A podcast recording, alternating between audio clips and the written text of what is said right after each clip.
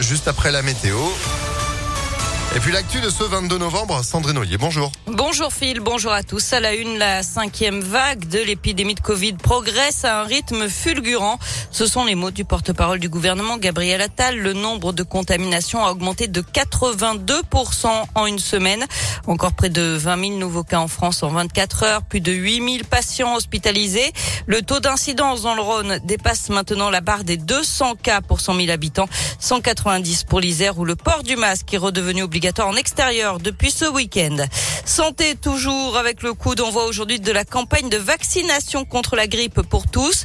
Les plus fragiles et notamment les plus de 65 ans peuvent se faire vacciner depuis un mois. L'actualité, c'est aussi le début d'un procès à Lyon aujourd'hui. Six personnes soupçonnées d'un braquage de fourgon en Suisse et arrêtées en 2017 en France. Le butin a voisiné les 40 millions d'euros. Les images de rodéos urbains inondent les réseaux sociaux. Face à ce fléau, la police et la ville de Lyon répriment, mais elle mise aussi sur la prévention. Vendredi, les élèves de 3e du collège Gabriel Rosset dans le 7e arrondissement de Lyon ont eu droit à tout. Importance du casque, distance de freinage qui augmente avec la vitesse, danger du téléphone au volant. Bref, le kit parfait de la sécurité routière. Mais une image valant mieux qu'un long discours, une société spécialisée à reconstituer devant eux un accident.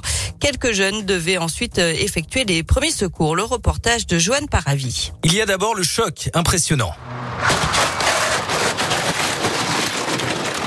Une voiture vient de percuter un scooter à 50 km heure. Le mannequin est au sol. Le chauffeur, il n'était pas blessé, lui, on est d'accord? Non, il pas Il a jamais été conscient, la, victime? Non, jamais. Les pompiers arrivent enfin. Amy, élève en troisième, a effectué les premiers secours. L'année dernière, elle a suivi une formation sur la sécurité civile.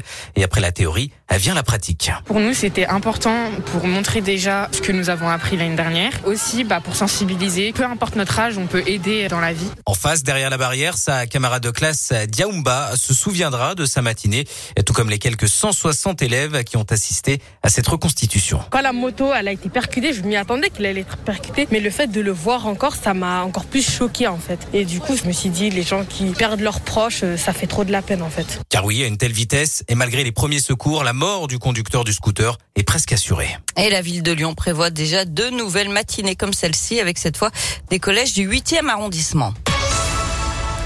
On passe au sport avec euh, du foot et une nouvelle soirée noire pour la Ligue 1. Le choc entre Lyon et Marseille a été définitivement arrêté après que le Marseillais Dimitri Payet ait été touché à la tête par une bouteille lancée par un pseudo supporter de l'OL. Euh, l'homme a été interpellé et placé en garde à vue. Reste désormais à connaître la sanction dont pourrait couper euh, l'OL. Défaite sur tapis, sur tapis vert. Retrait de points, match à huis clos. La commission de discipline de la Ligue de football professionnel doit se réunir en urgence aujourd'hui. Et puis en basket, l'Asvel termine sa semaine marathon sur une défaite. Les Villeurbanais n'ont rien pu faire face aux leaders du championnat. Ils ont été battus 85 à 64 par Boulogne-le-Valois hier soir à l'Astrobal. Eh ben ouais, vous y étiez. Euh, vous avez eu la chance de gagner vos invitations sur impactfm.fr. C'était une grosse semaine hein, quand même pour l'Asvel. Ils ont enchaîné euh, en Euroleague, en championnat. C'était pas simple. Merci beaucoup Sandrine. L'info continue sur impactfm.fr. Vous êtes de retour à 7h30. À tout à l'heure. Allez, à tout à l'heure. C'est la météo, 7h04.